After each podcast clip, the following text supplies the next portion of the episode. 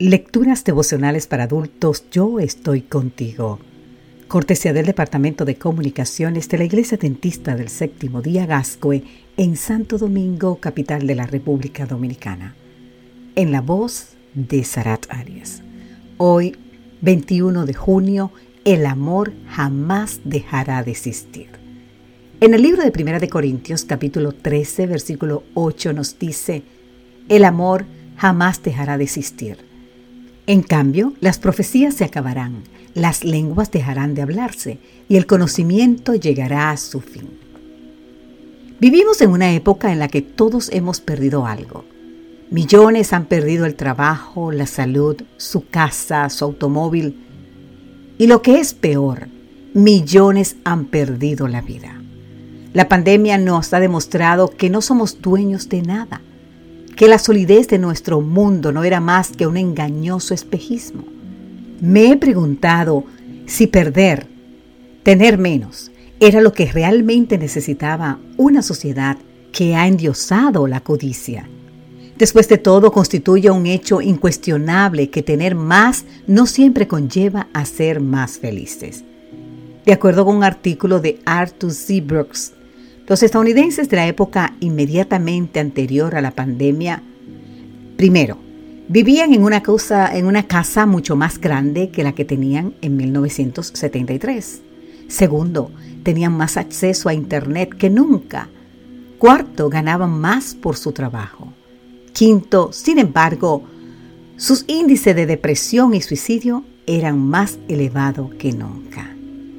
Brooks comenta, en medio de los avances en la calidad de vida, los niveles de felicidad han disminuido. La gente ha sabido acumular más cosas, pero es menos felices.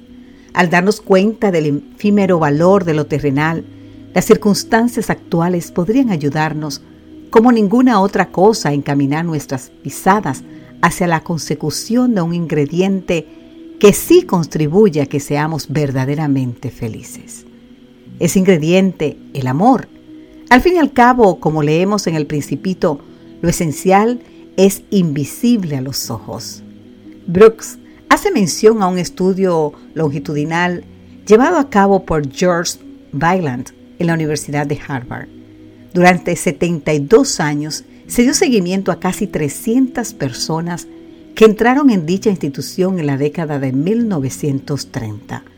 El proyecto procuraba averiguar quiénes serían más exitosos y felices. Byland resumió en una frase el secreto de los que tenían mayores niveles de felicidad. La felicidad es el amor. Querido amigo, querida amiga, en un tiempo cuando se ha disipado lo que creíamos que era indestructible, las palabras del apóstol Pablo nos recuerdan que es lo esencial. Tres cosas hay que son permanentes, la fe, la esperanza y el amor.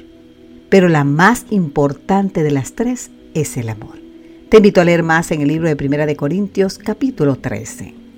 El amor es el ingrediente indispensable para darle color a un panorama sombrío.